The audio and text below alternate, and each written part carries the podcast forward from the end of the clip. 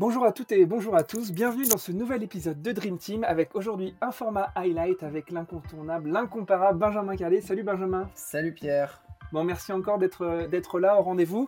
Comme d'habitude, euh, on va traiter un peu cinq faits majeurs de l'actualité sportive récente. Et puis, euh, je, te propose de, tout de suite commencer par le premier, et peut-être euh, le premier qui est plutôt sous une forme d'hommage, de remerciement, d'honneur, pour un, grand monsieur du sport qui s'appelle Bernard Lapassé et qui nous a quittés. Et on voulait tous les deux revenir sur, sur cette actualité. Oui, je pense que bah, grand personnage du sport français évidemment, président de la Fédération française de rugby, président de, de, l'IRB, l'International Rugby Board et organisateur de la Coupe du Monde en France 2007, et puis euh, surtout derrière, euh, grand grand euh, faiseur des Jeux Olympiques et, Paralympiques en France en 2024, pour que les gens comprennent un petit peu la dimension qu'il a pu avoir. Euh, un, il avait une dimension assez rare dans le sport français à l'époque, qui a été développée depuis, mais c'est d'être capable de parler à tout le monde et de parler euh, au, CIO. C'est lui qui a fait rentrer le rugby à 7 au CIO, alors que le rugby à 7 n'était pas du tout fait euh, favori quand il était président de la Fédération internationale de rugby. Et, il a très vite très bien compris tous les rouages de l'international. notamment, il parlait en trois langues au CIO. Il parlait en français, en anglais, en espagnol. Ça a étonné un peu toujours tout le monde, mais il avait cette capacité du coup à, à, communiquer avec, euh, avec l'ensemble des, dirigeants du sport international très facilement et, ça marchait très bien. Et du coup, c'est lui un petit peu qui a été euh, très vite désigné euh, par à la fois le mouvement sportif et les pouvoirs publics pour prendre en main l'éventuelle candidature de, Paris pour les Jeux olympiques et paralympiques de 2024. Il a joué un rôle absolument majeur parce que euh, si on revient un petit peu dans le contexte 2012, euh, on va dire, quand euh, vraiment cette idée de, candidature de Paris pour 2024 refait surface avec Londres 2012 et avec, on se dit, bah, ça serait quand même bien aussi à Paris. Il y a quand même beaucoup d'acteurs autour de la table qui s'entendent pas, euh, qui se disputent presque sur euh, chaque sujet.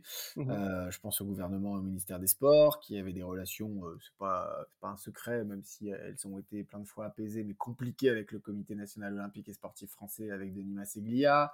Je pense à ces deux interlocuteurs qui avaient du mal aussi avec la mairie de Paris, pour, pour laquelle le, le, traumatisme justement de Londres 2012 et de la défaite mmh contre Londres euh, était encore très très présente et qui à l'époque ne voulait pas entendre parler d'une candidature au jeu. Euh, et, donc tout ça a été compliqué, sauf que bah, le seul avantage, c'est que le gouvernement et, la ministre des Sports de l'époque, hein, Valérie Fournéron, avait confiance en Bernard Lapassé, que Denis Masseglia avait confiance en Bernard Lapassé, et que quand il a fallu commencer à la mairie de Paris, Anne Hidalgo a été très vite sous charme également de Bernard Lapassé. Et donc en fait, mmh. c'est lui quand même qui, parce qu'il était fédérateur, parce qu'il savait trouver les mots avec chacun des interlocuteurs parce qu'il savait euh, voilà, saisir un petit peu quels étaient les enjeux pour chacun et quelles étaient les motivations de chacun, qui a réussi à faire en sorte que euh, ce dossier puisse émerger et qu'il puisse y avoir une unité autour de ce dossier. Euh, donc, bah donc on lui doit ça, on lui doit ça, et si on espère tous vivre des, moments extraordinaires l'année prochaine avec les Jeux à Paris 2024, et, bah c'est en, grande partie, en grande partie grâce à lui. Et puis c'est lui aussi qui, euh, tout, grand dirigeant, c'est aussi euh, trouver euh, naturellement ses successeurs. Et c'est lui aussi mmh qui, qui, a permis à Tony Estanguet de prendre la dimension qu'il a pris aujourd'hui et qu'il l'a pris très vite sous son aile avec une coprésidence. Il n'a pas cherché à, concentrer le pouvoir entre ses mains, il a cherché à, ouvrir. Et, voilà, et tout ça ça, ça en fait quand même un personnage majeur et, auquel le sport français doit beaucoup.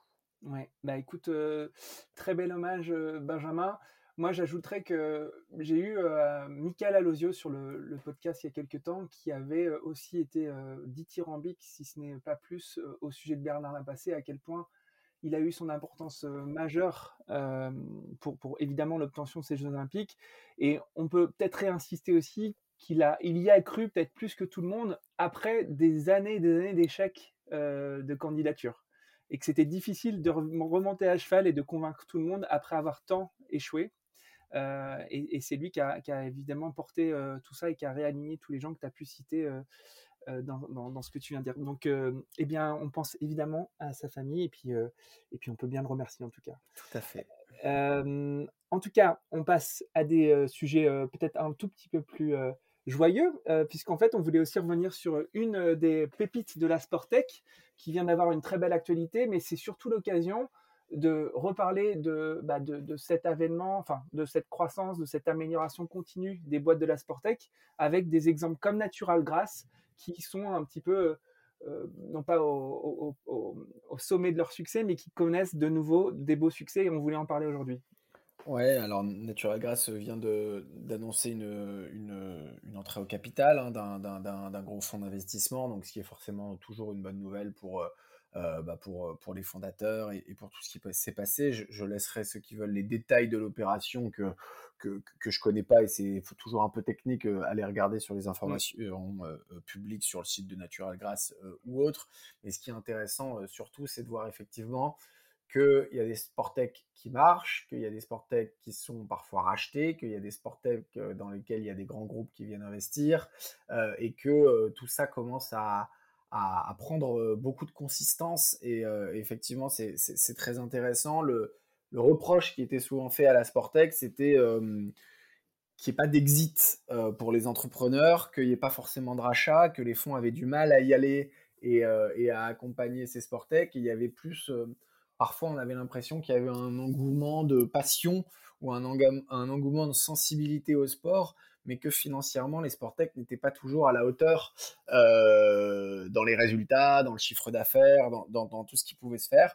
Et là, on voit que bah, y a des, euh, y a vraiment des, des, startups de la Sportec qui commencent à exploser.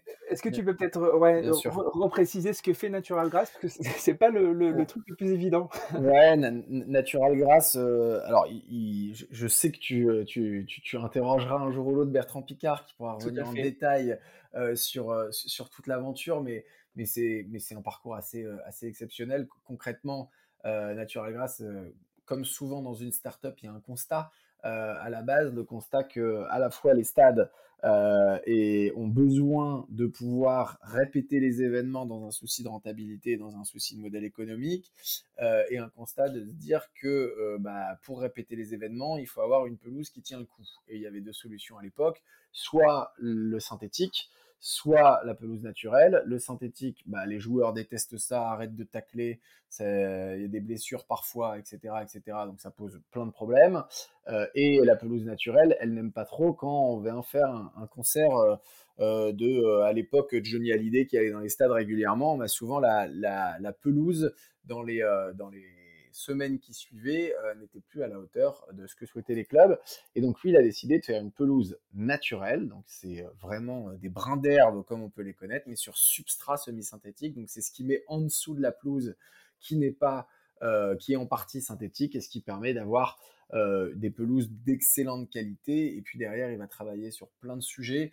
Euh, autour justement de, la manière d'appréhender les blessures en, ayant un sol justement euh, qui va plutôt accompagner les chutes que se mettre en opposition et il va pouvoir travailler sur des systèmes de récupération d'eau, etc., euh, etc. Donc il y a plein d'innovations sous-jacentes qui vont venir là-dessus, mais le point numéro un, ça reste de pouvoir faire des pelouses d'extrêmement bonne qualité aujourd'hui travaille avec le Real de Madrid, avec Arsenal, avec tous les grands clubs à l'international. C'est une boîte qui fait plusieurs dizaines de personnes, euh, évidemment, plusieurs, euh, plusieurs millions de chiffres d'affaires. C'est une, boîte, rentable qui gagne de l'argent.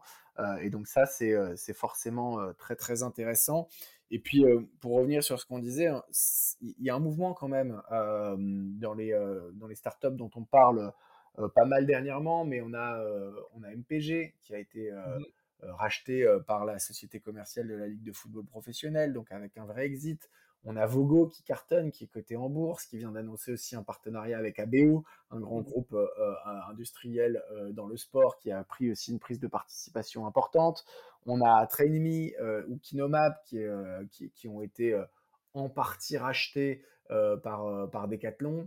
On a Natural Grass qui voit des investisseurs venir, euh, venir euh, investir massivement dans, la boîte euh, et, accompagner le développement aussi de la structure. Donc on est quand même, ça y est, sur des sports tech qui marchent, qui intéressent les grands groupes, qui intéressent les financiers, qui gagnent de l'argent, qui en font gagner, qui créent de l'emploi. Euh, mmh. donc, euh, donc c'est, toujours bien d'avoir ce type de, de, locomotive.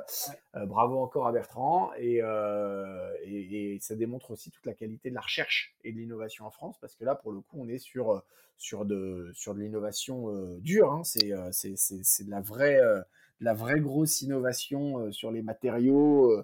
Euh, sur des sujets un peu, un peu solides. Parfois, l'innovation digitale, on a l'impression qu'elle est, elle est euh, pas surfaite, mais qu'elle n'est pas toujours euh, extrêmement complexe. Là, on est sur, sur de l'innovation de fond et, et c'est extrêmement intéressant et positif pour, pour le marché français.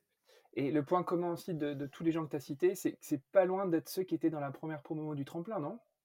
Ouais, alors euh, Bertrand, il était dans les locaux, mais il n'était pas officiellement dans la première promo parce que sa boîte marchait déjà trop bien pour être dans les catégories euh, euh, d'incubation. Mais effectivement, il était, c'est lui qui est venu témoigner de ce que pouvait être une startup dans le sport à la première présentation de ce que devait être le tremplin. Donc oui, ça fait partie de ces start, enfin la plupart de ces startups font effectivement partie de, celles qui, faisaient partie de, l'environnement du, tremplin au début.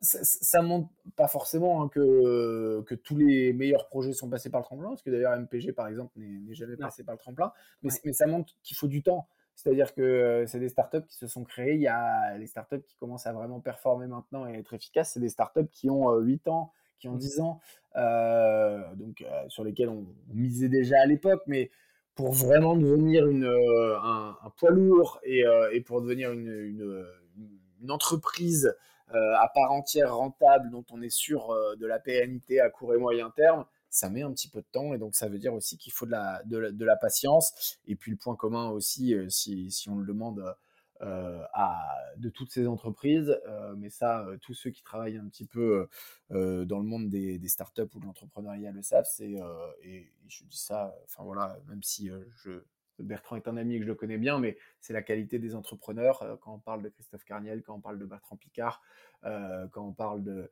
euh, de, Martin Jaglin chez MPG, voilà, on est sur des, personnes très, très. à la fois humbles dans leur business, très performantes et, et, voilà, et ça c'est sûr que c'est aussi un point essentiel quand on veut, quand on veut réussir. Cool. Écoute, on clôt le, sujet Sportec et, et, Oura pour la Sportec française. Je te propose de, d'aborder le, manifeste des loisirs sportifs marchands qui a été récemment sorti par l'Union Sport et Cycle. Oui, tout à fait. Donc l'Union Sport et Cycle qui, regroupe l'ensemble des, des, acteurs économiques du sport et qui vient de publier euh, se manifestent. Donc les, acteurs du loisir sportif marchand, concrètement, c'est qui, c'est quoi les acteurs du loisir sportif marchand? On les connaît tous, on les a tous autour de nous. C'est les salles de sport, les salles de fitness, les, euh, euh, tous les centres de, salles de sport et autres. C'est les centres de foot à, à, 5, c'est le paddle souvent, c'est les salles d'escalade. c'est tous ces acteurs. Et effectivement, ces acteurs considèrent qu'ils souffrent parfois un petit peu de ne pas être suffisamment considérés comme des acteurs euh, utile pour les politiques publiques du sport, alors que bien souvent, euh, bah, c'est grâce à ces acteurs-là euh, que l'on peut faire du sport en France et que plein de Français peuvent faire du sport. et, ils sont parfois un peu diabolisés, notamment parce qu'on les met en opposition avec le mouvement associatif, qui est forcément qui est non marchand, donc qui travaille pas dans un souci de rentabilité économique, qui est basé beaucoup plus sur le bénévolat, etc., euh, etc. Euh, pourtant, il y a plein de complémentarités. Euh, aujourd'hui, la plupart des salles d'escalade travaillent avec la Fédération française de montagne d'escalade et il y a beaucoup de complémentarité entre les deux univers. La Fédération française de foot travaille avec le Five, avec Urban Soccer. Euh, parce que euh, bah, parce que c'est des infrastructures complémentaires qui sont utiles. On voit même des collectivités territoriales euh, qui commencent à, travailler aussi main dans la main avec certains, acteurs du loisir sportif marchand. typiquement, à Montreuil, il y a un exemple assez intéressant où il y a la rénovation complète de bâtiments qui a pu être, qui, a pu être effectuée grâce au Five. Et donc, c'est un partenariat entre la mairie de Montreuil et le Five.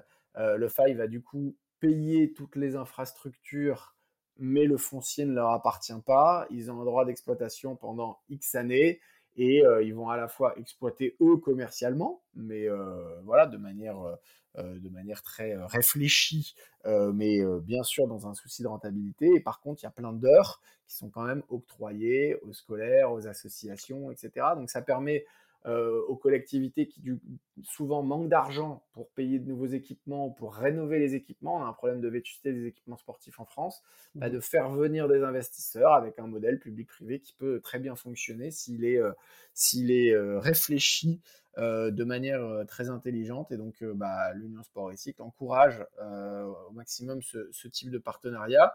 Et puis, n'oublie pas de signaler aussi que dans certains pays notamment, il y a des conditions d'exercice beaucoup plus favorables pour les acteurs du loisir sportif marchand. Si je dis pas de bêtises, je crois que c'est en Roumanie où, par exemple, la TVA vient d'être réduite ou même ah peut-être supprimée pour les acteurs du loisir sportif marchand parce que mmh. bah, on considère que c'est d'utilité publique et donc bah, pour favoriser leur attractivité et qu'un maximum d'habitants puissent venir pratiquer, et ben on va trouver ce, ce, cette subtilité pour, pour baisser les coûts. Incitation fiscale et incitation, euh, mais, mais, qui se ressent directement euh, euh, sur le, sur le porte-monnaie du consommateur. C'est-à-dire que mmh. quand, quand, on baisse la TVA, l'objectif quand même, c'est de s'assurer que la baisse soit bien retranscrite dans les tarifs des, des, des, acteurs qui le proposent. Et si c'est fait, ça peut faire partie aussi potentiellement des solutions. Alors ça, c'est une solution un petit peu claire, nette, précise et, et, et, qui peut être intéressante. Mais il y a surtout faire en sorte de favoriser davantage justement les, coopérations et les collaborations. C'est d'ailleurs un petit peu le sens de tout ce qui est mis en, place en France, hein, avec l'Agence nationale du sport, avec les conférences régionales du sport, où systématiquement on essaye de se faire parler, parler les quatre grands collèges du sport, l'État, les collectivités territoriales, le mouvement sportif et le monde économique. Bah, effectivement, plus ces gens travailleront ensemble de manière concertée, plus très certainement on aura une politique mmh. sportive ambitieuse en France. Et là, tu citais du coup cette, cette incitation fiscale que, que, tu observes en Roumanie. On, a d'autres exemples où, dans les papiers euh, que toi, as pu, sur lesquels tu as pu bosser euh, avec, euh, avec Valérie Froidon à l'époque, il y avait d'autres propositions dans, ce type, de ce type-là, pardon? Alors, il y a, en fait, plus que de propositions très très claires comme celle-là, il y a aussi des histoires de, reconnaissance de filière et de reconnaissance de métier parce que ça facilite tout un tas de choses d'un point de vue des conventions collectives, d'un point de vue de, de, de, la formation, etc. Donc c'est reconnaître ce secteur à part entière. Alors je ne vais pas rentrer dans les, dans les choses techniques, mais il y a des mmh inscriptions au RES, etc. qui peuvent être euh, euh, facilitées. Enfin bon, il y a, il y a pas mal de choses qui peuvent être euh, encouragées par rapport à ça. Et puis surtout derrière, souvent ce que, ce que recherche ce type d'acteur, c'est que on, la reconnaissance de leur utilité publique pardon, peut permettre de lever tout un tas de freins, euh, de freins juridiques euh, à l'installation de types de conventionnement avec les collectivités territoriales, éventuellement des freins aussi par rapport euh, au permis de construire, par rapport justement à avoir certaines dérogations parce que ah, quand il faut faire un mur, d'escalade, il faut qu'il fasse telle hauteur. Donc, si euh, normalement euh, le, plan local d'urbanisme ne permet pas, est-ce que exceptionnellement pour une salle d'escalade, on peut permettre de dépasser un peu la hauteur, etc., etc. Donc, il y, a le travail, l'incitation fiscale claire, nette, précise. Et puis surtout, il y a tout ce qu'on peut faire pour essayer de lever les freins à l'installation et de rendre l'installation de ce type d'équipement euh, le plus facile possible. Super. Écoute, on, poursuit ce fil rouge, mais sous une forme différente, avec un récent appel à projet pour faire bouger les jeunes en, incorporant à la fois le, privé, notamment Intersport, et puis les collectivités publiques. Tu voulais en revenir sur ça? Oui, alors c'est un appel qui a été lancé par, par Paris Senco Sport, hein, donc le, ex le tremplin, avec le ministère des Sports, la Fédération française de foot, la métropole du Grand Paris Intersport. Euh, l'objectif, c'est vraiment de travailler sur euh, la mise en pratique euh, au sport des 11-15 ans. Donc, c'est très ciblé en termes de population. Je trouve déjà que ça, c'est intéressant parce qu'à un moment donné, effectivement, les solutions ne sont, pas les mêmes pour les différentes classes d'âge, les solutions ne sont pas les mêmes pour toutes les générations et pour la manière dont elles perçoivent le sport. Donc déjà, s'intéresser à des classes d'âge précises, ça, ça, permet par moment d'avoir des réflexions beaucoup plus abouties euh, est clair. Ce qui est intéressant aussi, c'est que cet appel à projet, il est, euh, il, est ouvert euh, aux startups évidemment, mais aussi aux associations, aux grands groupes, aux acteurs institutionnels. Donc l'objectif, c'est pas seulement de mettre en avant des startups, mais bien de trouver des solutions. et ces solutions, l'objectif de cet appel à projet, c'est de les expérimenter. Et parfois, on oublie un peu les phases d'expérimentation dans les projets. C'est-à-dire qu'avant d'avoir des beaux projets théoriques qui disent bah, je sais qu'il y a telle tendance, telle tendance et telle tendance dans la société, si je regroupe ça avec ça et avec ça et que je crée une appli qui mixe tout ça, bah, je sais que je vais réussir à mettre en activité tant de pourcents de telle classe d'âge, etc. Ou des fois, on est sur des, des projets très théoriques, bah, le fait d'expérimenter ces projets, de les mettre en confrontation avec le terrain, c'est ce que veut faire cet appel à projet, c'est toujours extrêmement intéressant parce que bah, parce qu'il va y avoir des, des, retours très très concrets, la capacité d'améliorer ces projets, de les tester de nouveau, et puis surtout ça permet d'avoir des, des, retours terrain qui, bah, qui sont forcément, forcément très précieux. Mmh Je suppose que segmenter sur le 11-15 ans, c'est peut-être le segment d'âge qui est devenu le plus problématique aujourd'hui? Alors, il y a plusieurs choses, hein, autour des, des différents segments dans les dans les moments d'abandon de la pratique sportive. Le collège, on l'a beaucoup chez les, chez les filles comme moment d'abandon de la pratique sportive, un peu moins chez les garçons mais ça reste quand même un problème pour ces populations parce que même quand il y a pratique sportive, il y a énormément de sédentarité à côté. C'est-à-dire que même ceux qui font du sport peut-être en club tous les, tous les deux ou trois jours, ils vont quand même avoir globalement une, sédentarité dans la vie de tous les jours qui, qui, qui peut poser problème, problème. Donc voilà. Et après, il y a d'autres moments d'arrêt du sport tout au long de la vie. On a euh, on a souvent euh, le, les études. Euh, quand on quitte le domicile familial, on passe à l'université, on a plus son club de référence, etc. Ça, c'est un grand moment d'abandon de la pratique pour beaucoup. On a les premières années professionnelles, qui sont aussi pour beaucoup un moment où on peut arrêter le sport ou ne plus avoir une pratique sportive régulière. Euh, il y a assez régulièrement aussi le fait d'avoir euh, euh, d'avoir les, les, enfants, c'est des moments d'arrêt de, pratique aussi. voilà, on a, a, plein de moments d'arrêt de pratique dans la vie, donc c'est forcément intéressant de segmenter comme ça. Et puis les 11-15 ans, ce qui est forcément d'intéressant et, de, et de clé et de majeur, c'est que forcément, si on arrive à faire prendre des bonnes habitudes tôt et à lutter contre la sédentarité tôt, bah, potentiellement, c'est gagné pour, peut-être pas pour toute la vie, mais en tout cas pour, euh, pour, un bout de temps. Donc euh, effectivement, travailler sur ce type de segment, c'est très très intéressant. Et puis, euh, comme tu l'as dit, c'est le, le segment sur lequel le, les écrans commencent à poser le plus de problèmes, je pense. Alors, je ne suis pas spécialiste de l'utilisation des écrans, mais effectivement, on peut assez vite imaginer que c'est dans cette période que l'utilisation devient plus que problématique et devient très, très, très, très intensive forcément. Et c'est aussi ce segment où en fait on voit les courbes de surpoids exploser. et on, arrive à, des, taux d'obésité qui deviennent quasiment morbides, qui sont assez élevés sur ce segment d'âge en particulier. Complètement. Il y a une, un article qui est sorti il n'y a pas longtemps où, où effectivement il y a des cardiologues et professionnels de, de, santé qui expliquaient que les adolescents d'aujourd'hui préparaient leur, leur, euh, leur problème euh, cardiaque majeur à 30 ou 40 ans et qu'on allait avoir une explosion de, des bah, problèmes cardiaques. Euh, cardiovasculaires. cardiovasculaires jeunes dans, dans, les populations qui arrivent. Donc effectivement indispensable de, de trouver des solutions. Bon, super. Écoute, on va finir peut-être par une note aussi joyeuse et un exemple pour, pour peut-être les jeunes dont on vient de parler juste avant. c'est Clarisse Abgeneou qui est devenue euh, pour la sixième fois championne du monde de judo après avoir accouché. Ouais, 11 mois, je crois. Hein, mais... pas longtemps. Non, mais 11 euh, mois après la naissance de, de, de son enfant. Euh, bah donc, c'est forcément assez extraordinaire. c'est toujours très, très intéressant de voir ce type de, de symboles hein, qui permettent de, de, mettre en lumière que, bah, que, tout simplement, sport de très haut niveau et maternité sont, sont compatibles. sont compatibles aussi si on met tous les moyens d'encadrement et d'accompagnement autour. Donc c'est aussi une volonté du, du, cadre et, et, de travailler autour de, de ce cadre-là.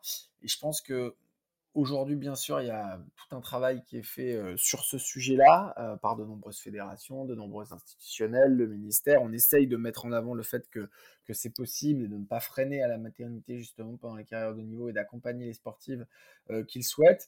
Mais c'est pas parce que le travail est en cours et qu'on est en train de, casser des barrières qu'il ne faut pas continuer à mettre en lumière justement ces symboles super intéressants. moi, je me souviens dans il y, a, je sais plus combien de temps maintenant, mais euh, un des symboles assez forts, ça avait été le retour, euh, le retour en carrière de Kim Clijsters qui avait euh, gagné l'US Open et, je crois que c'est sa petite fille qui était venue la rejoindre sur le cours, qui devait avoir peut-être deux ou trois ans. Et à l'époque c'était déjà apparu comme assez extraordinaire, bah, il faut qu'on multiplie ce type, ce type d'exemple, qu'on continue à les saluer comme extraordinaires, mais que, mais que justement on banalise ce côté extraordinaire au maximum en, en, offrant la possibilité aux sportifs qui le souhaitent bah, de, de d'allier les deux. Donc très beau symbole, très très positif.